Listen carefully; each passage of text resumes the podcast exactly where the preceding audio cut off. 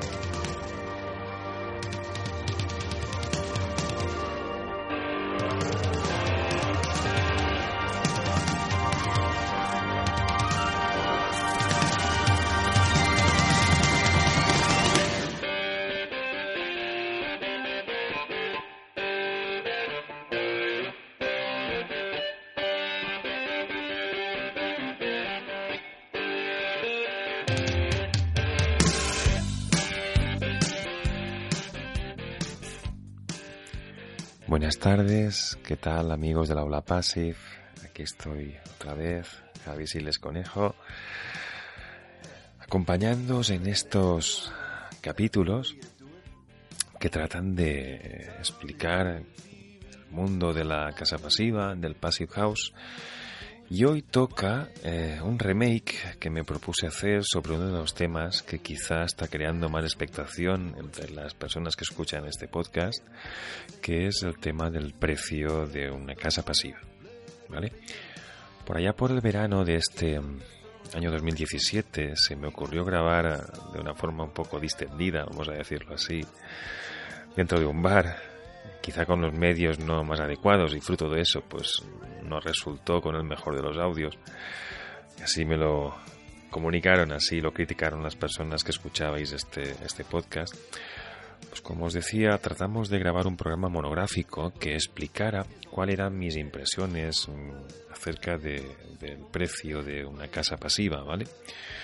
Todo ello a tenor de un montón de de experiencias con clientes, experiencias con compañeros, en las que no acababa de quedar del todo definida esta cuestión, ¿vale?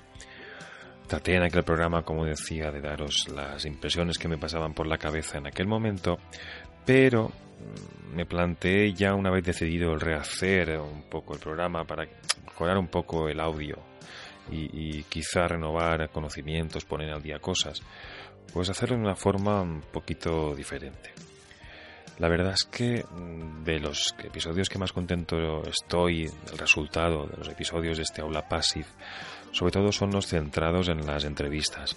Entrevistas con compañeros, entrevistas con personas que viven el día a día de esto del Passive House. Pues así lo pensé y así, y así lo hemos planificado, ¿vale? Por fin he podido contar con dos personas, dos, voy a traerme a decir amigos, de mi total confianza, compañeros de camino, los cuales, eh, trabajando en, partes muy dispares de España, ¿vale? Eh, veréis tras escuchar el capítulo de hoy cómo compartimos las mismas experiencias, las mismas conclusiones y las mismas expectativas. ¿vale? Ha sido una cosa muy chula, ahora estaba repasando la información para hacer una introducción como se merece. Y sin comerlo ni beberlo, me he dado cuenta que se ha trazado un, eje horizontal, con tendencia hacia el extremo, hasta el extremo norte, ¿vale? Desde Valencia hasta nada más y nada menos que hasta Puebla de Sanabria, que si no me equivoco está en Zamora. Allí es donde está mi compañero y amigo arquitecto Luis Fernández Gutiérrez, cual aprovecho a saludar de una forma más pausada que la que hemos tenido oportunidad esta tarde, ¿vale? Y al que agradezco enormemente su presencia en el capítulo de hoy. Luis, al cual conocí en la en la conferencia de Madrid, la primera a la que asistí yo dentro de las conferencias que organiza la plataforma PEP en España. Y uh, persona que me resultó afín tanto en lo personal como en lo profesional y con la que, vamos, le debo todo el respeto por ser un auténtico luchador, un innovador, tanto en el trabajo como en la formación, como hasta en lo empresarial. ¿eh? Eh, quizá con un poquito más de, de no sé, de no sé qué palabra decir, la verdad, porque cuando hablas de otra persona a la que aprecias mucho, ya no solo como compañero, sino como maestro, ¿vale? Hablo en este caso de, de Rubén Sastre. Rubén Sastre, compañero aparejador, pero maestro de quien les habla. Maestro porque fue una de las personas que impartió el curso de formación de certificación en Trade Person, en el cual participé hace unos cuantos años. Ya me pareció muy interesante el enfoque que le daba a, a las temáticas que, que tratábamos, ¿vale? Pero aún más me merece ese respeto cada vez que tengo la oportunidad de compartir con él cualquier tema, ¿vale? Él Rubén Sastre, como digo, arquitecto técnico y compañero, al cargo de la empresa E2, Energía e Innovación, y uh, persona que vive en, en un pueblecito de, de Segovia, por lo tanto, con otro punto de vista geográfico, como digo, con otra realidad eh, social, pero como podéis comprobar también, con las mismas conclusiones y el mismo punto de vista. De todo ello, puedo decir que extraigo la conclusión que todos los compañeros que vivimos al día a día de esta faceta de la profesión, de la arquitectura, estamos llegando al mismo tipo de, conclusiones y, eso es positivo. Es positivo porque si tenemos las mismas conclusiones quiere decir que podemos compartir las mismas soluciones. Soluciones que con este podcast quiero hacer eh, vuestras, quiero participar con todos vosotros y eh, podrían ser unas, podrían ser otras, ¿vale? Vamos a abrir ese debate, vamos a comentar cosas. Aquí tenéis el resultado del programa que como siempre se graba de una forma, no os quiero ni contar, con el tiempo justo, corriendo. La grabación se ha realizado hoy viernes, en menos de media hora, cerrándonos las puertas del local donde estaba yo registrando el audio. Pero bueno, ha podido ser y aquí tenéis el resultado. Acabo ya con la introducción, dándole las gracias por enésima vez a Rubén Sastre y a Luis Fernández Gutiérrez. Eh, con todo mi respeto, toda mi admiración, todo mi apoyo y uh, mi mano tendida para lo que necesitéis, chicos. Un abrazo y adelante con el programa. Luis también estaba avisado y el rollo era Rubén, hostia, pues lanzar un capitulillo que hablara de, de eso, de cuánto vale uh -huh. una, una casa pasiva, ¿sabes? Sí, la pregunta del siglo. ¿Tú lo sabes? Yo, yo todavía no. A ver, yo sé lo que me ha costado sí. mi casa pasiva. Claro, eso te iba a decir. En, en, eso nadie me puede discutir. Eh, luego de los, sí. de los otros oh, cuatro proyectos que tenemos encima de Passive, sí. pues también sé más o menos lo que están saliendo y demás. Sí. Pero es muy complicado. No es una pregunta que se conteste fácilmente. No hay una cifra. No hay una cifra. Depende de muchas cosas. No es fácil para nada, tío. Yo he puesto esto a grabar, ¿vale? Luego si nos sirve algo, ya, ya te diré. Pues Perfecto. mientras voy avisando a Luis a ver si está por aquí. Luis, no sé si lo conoces. Sí, hombre, nos fuimos a cenar allí en, en Pamplona. Cuando de... ¿Luis de dónde? Luis, este está en, en Valladolid. Eh, ah, Valladolid y Palencia por ahí. Sí, los de, los de, los de Coanda. Anda, correcto. Anda, sí, señor, hombre, claro que los conozco. Ahí están Luis y David, y le dije a David, quiero aparejadores, tío. no quiero solo arquitecto. No, no, que Luis está haciendo su casa y está muy puesto, y ahí tengo un blower y un no sé qué y un no sé cuánto. a, David yo creo que le da, le da vergüenza. Seguro que será por eso, digo, excusas todo. que sí, que sí, que sí, anda, que no sabe David también. Pero yo creo que es más modosito, le da así un poquito de, de, cosa. Fíjate que fue él al primero que conocí yo después de, decir por Facebook que no sé qué y vernos en Madrid y alguien me dijo, Javi, y yo, ¿cómo? y fue él, así que no tuvo vergüenza ninguna, ¿sabes? bueno, oye, a ver si encuentro por aquí. Aquí me parece Luis Fernández, Puebla de, de Sanabria. De Sanabria, sí, señor. Tiene que ser él. Vamos a por él, a ver si está. Pues oye, pues eso es lo que hay. Todo el mundo está por ahí a mí. Yo estoy ahora aquí con lo de y la gente está mm mareando, bueno, mareando, es normal, ¿no? Ya parece que algunas empresas están lanzando al mercado eso de tu casa vale tanto, con todo incluido, ¿vale? Sí. Y yo no sé si soy capaz de, decir... Eso es... No, eso es un peligro. O sea, a ver, yo las empresas que veo que sí que están sacando como un producto ya hecho, mm. al final es sencillamente es un reclamo publicitario. Porque es un, es un producto en concreto determinado que, en la mayoría de los casos no cumple PASIF y en, la, en las otros casos a lo mejor no cumple ni código técnico, todo depende de la empresa, ¿vale? Hay de todo. Pero, pero yo le veo que, y luego faltan muchas cosas. Pero al final, al final, si te vas a cumplir código técnico, te vas a cumplir normativa, eh, hay que ver el caso en concreto porque depende de muchas, muchas cosas el precio. No se puede, no se puede dar un precio tan alegremente. Y, y, mucha gente que, mira, a mí me preguntan muchos presupuestos mm. para hacer proyectos y demás, y son gente que va buscando passive. Entonces en las redes encuentra mucha oferta y mucha, mucha gente que está metida en el mundo. Mm. Y hay de todo.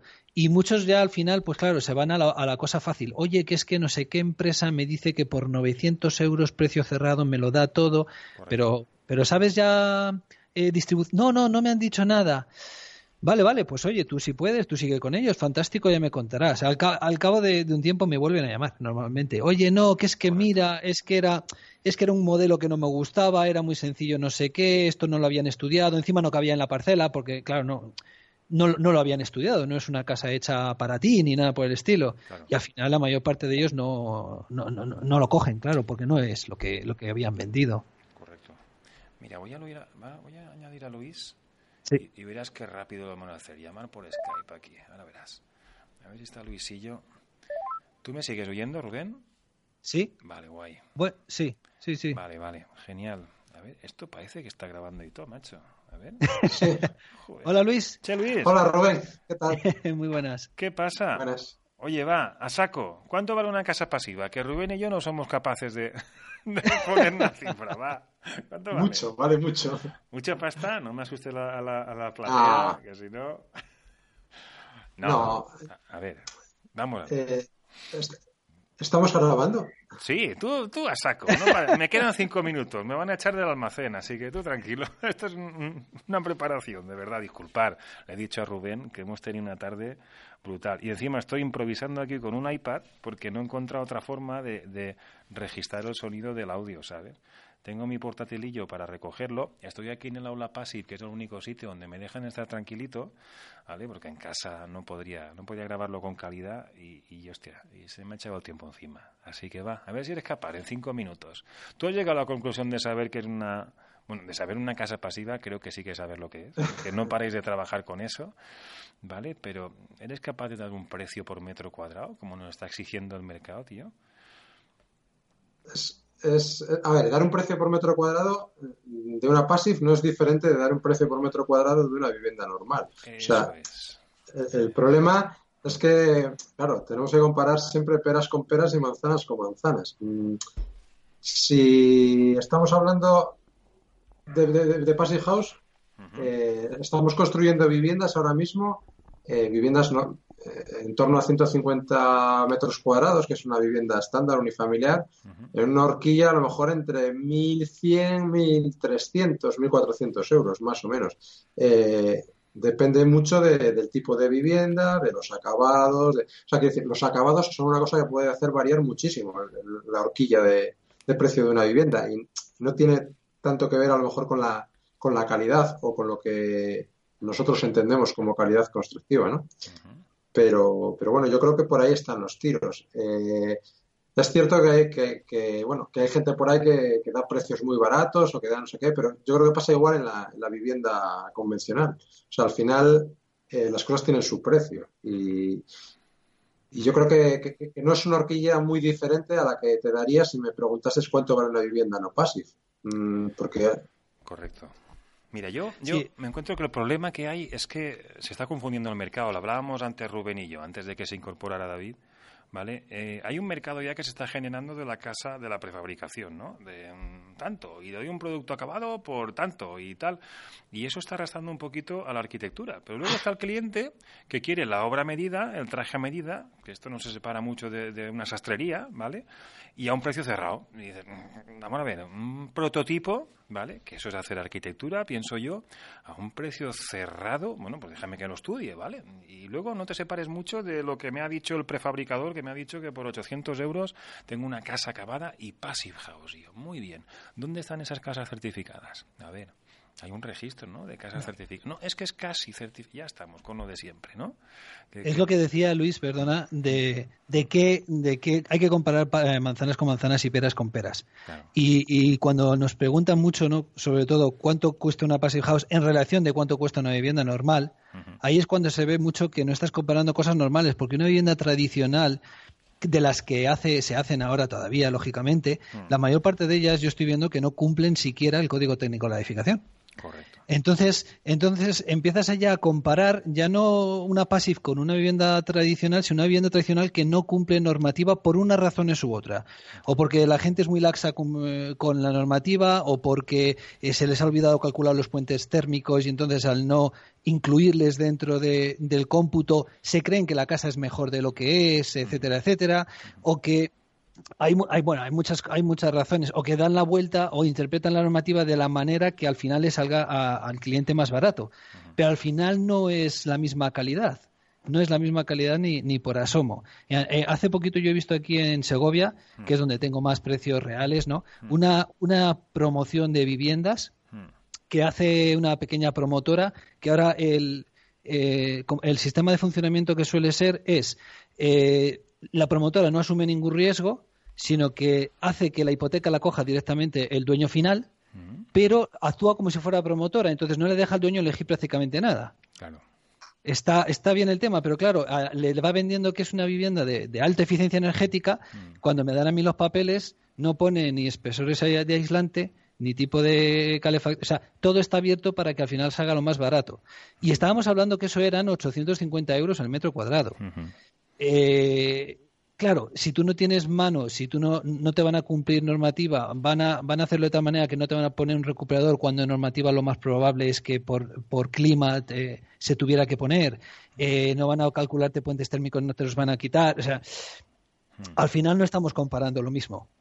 Una vivienda que se hace un autopromotor cumpliendo código técnico sin, sin llegar a passive, hmm. eh, bajar de 950.000 euros es muy difícil. Es muy difícil. Y sobre todo ya con la con la variedad de acabados y revestimientos que decía Luis, que, ahí ya sí que se te puede ir la vivienda 20 o 30% tranquilamente. ¿Quieres una fachada de piedra? Perfecto, se puede poner una fachada de piedra, son otros 15.000 euros. Claro, depende de dónde quieras tú meter esos 15.000 euros, pues las tendrás de mejor calidad o más estética.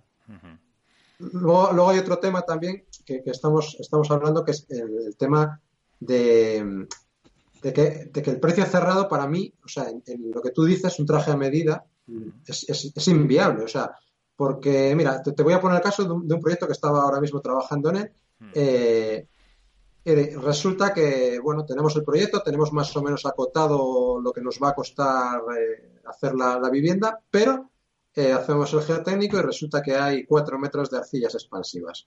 Hmm. O sea, que, o sea, al final, al cliente, el mayor sobrecoste de este, de, esta sobrecoste entre comillas, ¿no? No es que sea un sobrecoste, pero lo vamos a encontrar en la cimentación, que es algo que no tiene nada que ver con que la vivienda vaya a ser passive house o no. Entonces, eh, claro. si tú te encuentras con una empresa que me dices que te vende un precio cerrado eh, y no sabemos ni siquiera casi ni la parcela que tienes, es complicado. Sea, es que nadie se acuerda de ese elemento constructivo que le llamo yo, que es el terreno o, el lugar, el solar, ¿vale? Es que la arquitectura tiene ese problemilla, por no soltar un taco aquí, ¿vale? Que es el emplazamiento. Aquí no podemos hacer cosas en serie porque hay que adaptarlas siempre al terreno. Entonces, esa adaptación, y además, además lo que tú dices, cuando me llevo el modelo y tengo ese problema geológico, ahora ves y cierra el, el precio. No, eso que te haga, es que eso yo lo he vivido. ¿Vale? Si pensáis un poco sabréis dónde. Bueno, me, dije, no, no, la cimentación que te la haga el obrero del pueblo, que tranquilo, que eso es poca cosa, poca cosa. Da igual. Madre mía, claro. poca cosa. Bueno, pues entonces yo llevaba esa conclusión en mente. Yo decía, mira, pues sí, que haya un producto prefabricado de empresas que se lo quieran currar en taller y tal. Siempre tendrán que hacer algún ajuste y se lo asumen y ponen en riesgo su dinero, pero que me digan lo que quieran, que cada proyecto tiene un coste, ¿vale? Sí. Que sí que deberíamos llevar una orientación de decir, oye, pues lo voy a hacer al revés. Mm, voy a intentar hacer un buen producto, ¿vale? Alrededor de ese precio orientativo que llevamos todos en mente de los 1.100 euros, de los 1.200 euros, ¿vale? Y, a ver qué pasa. Pero claro, que me den todas las opciones, que me dejen controlar los acabados para poder llevarme ese dinero a lo que realmente necesito, ¿no? Que todo es importante, vamos a decirlo así. Pero, ostras, en este caso de la arquitectura pasiva, pues voy a llevármelo a donde necesite, ¿vale?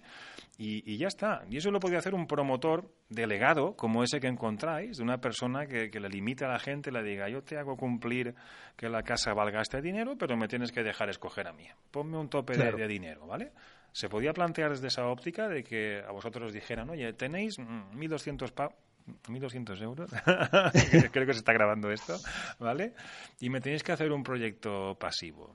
¿Creéis que se podría hacer así? Sí, sí, sí. Se podría hacer y además es que sería lo ideal cuando que el presupuesto, o sea, que parta primero del dinero que tiene el cliente, aparte de las necesidades de dormitorios, ¿no? el funcionamiento, tipo de vida, etcétera, para tú asesorarle y decirle, vale, pues entonces vamos a ir con estos condicionantes estéticos de diseño y demás. Mira, estoy haciendo ahora mismo, estamos haciendo en el estudio dos proyectos de viviendas, los dos entraron más o menos a la vez, los dos más o menos passive y los dos además los voy a hacer con, con Eaton. Eh, bueno, pues... Propaganda no, gratis. venía al caso, pero bueno, ya que, ya que me lo, ya que lo has dicho, digo, mira, sí que eh, estoy, estoy intentándolo, ¿eh? Mm. Bueno, pues en uno de ellos, que es mucho más flexible con el diseño, no quería nada muy especial y demás, eh, digamos que va, bueno, ya está casi terminado, eh, el consumo va a ser muy bajo, está, se cumple passive con facilidad, etcétera.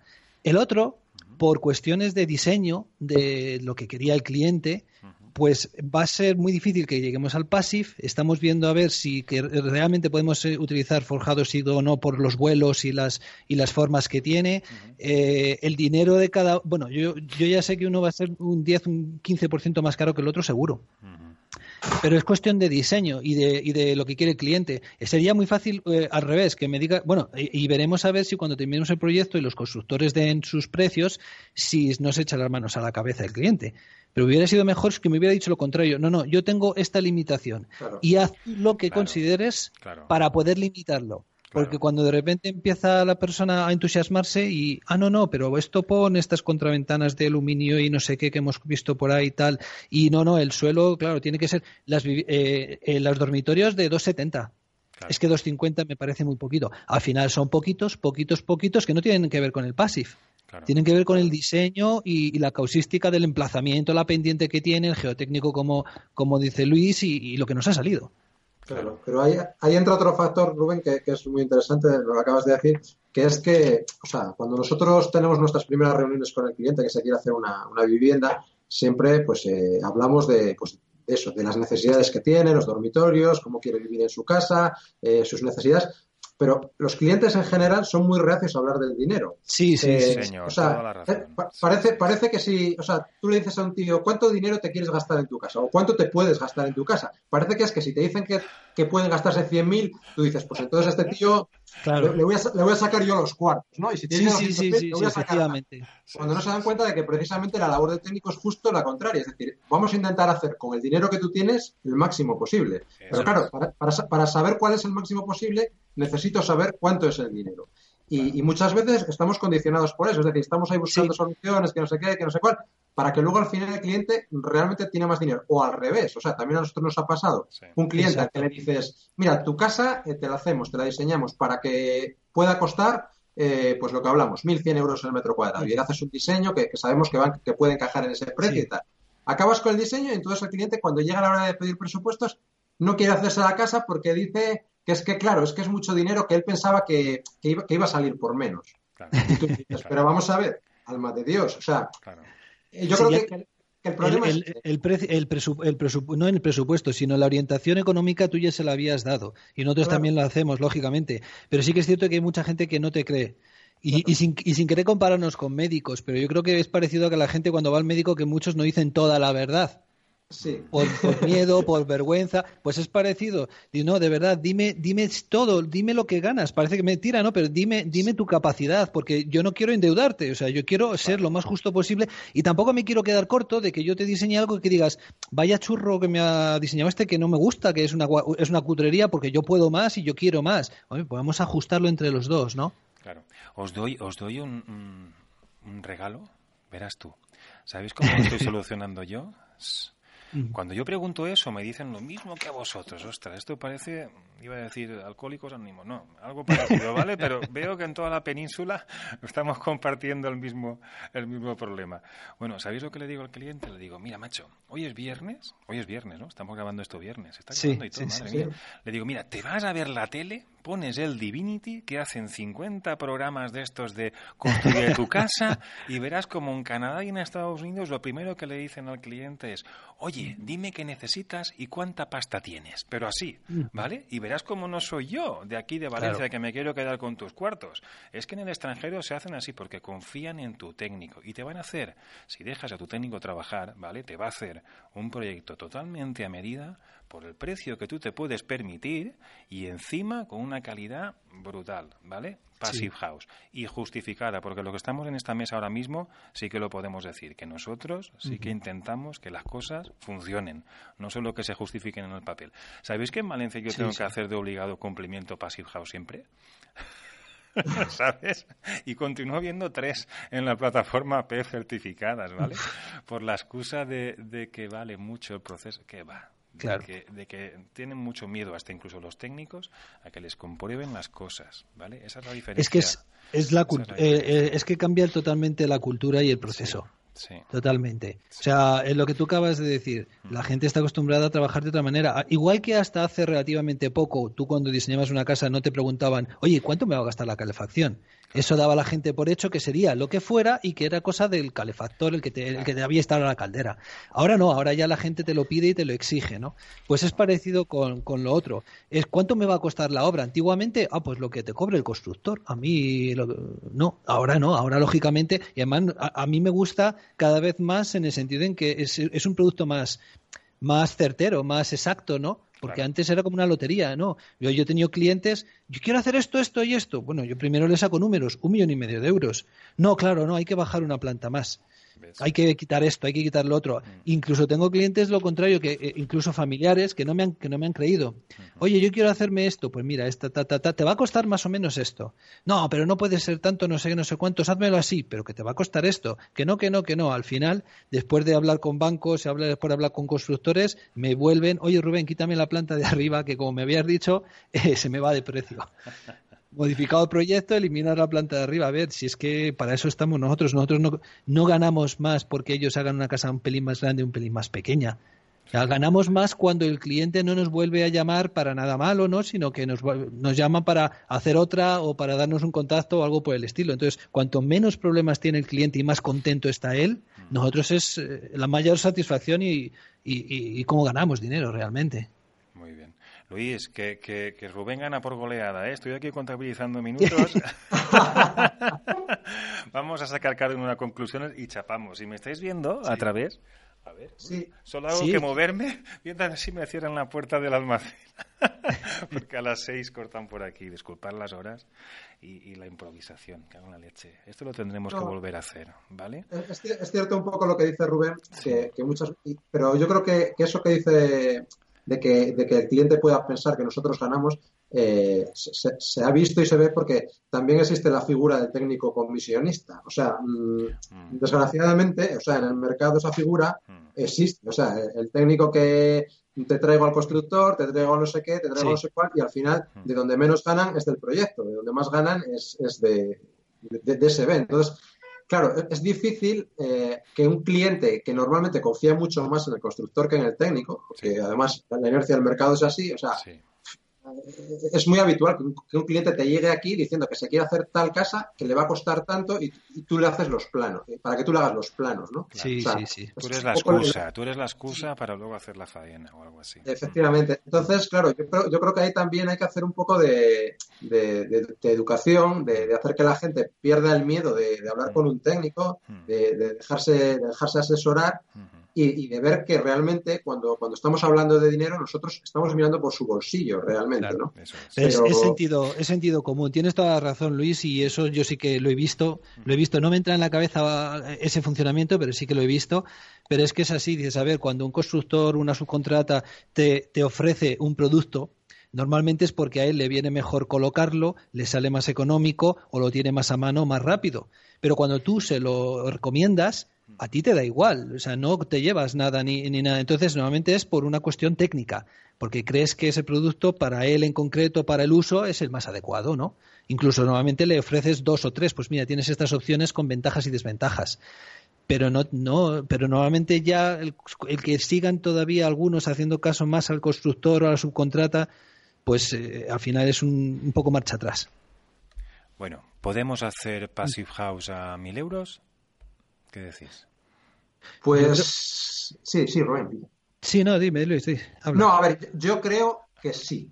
Eh, pero sí que, sí que es cierto que yo no sé si eso lo estaréis notando vosotros, que se está notando un pequeño repunte de precios de, todo en general hacia arriba. Es decir, yo de, hace 3, 4 años para acá, por ejemplo, todo lo que tiene que ver con Passive House ha caído casi, diría que en picado. O sea, es decir, han bajado muchos precios de carpinterías, han bajado muchos precios de, máquinas de ventilación. Todos esos precios, yo notas que han tenido una trayectoria. Sin embargo, ahora mismo te diría que estamos en un momento en el que los precios se han, eh, no sé si decir estancado, e incluso se nota una, cierta tendencia al repunte, ¿no? que parece que, se había muerto, pero yo creo que sí, que en torno a mil euros es viable, lo que pasa es que es complicado. O sea, para, para llegar a mil euros eh, hay que controlar muy bien el proyecto. Para eso eh, estamos los técnicos. Si trabajamos en equipo, arquitectos, aparejadores y constructores, seremos capaces de hacer un passive y almacenes, voy a decir así, ¿no? Por decir proveedores.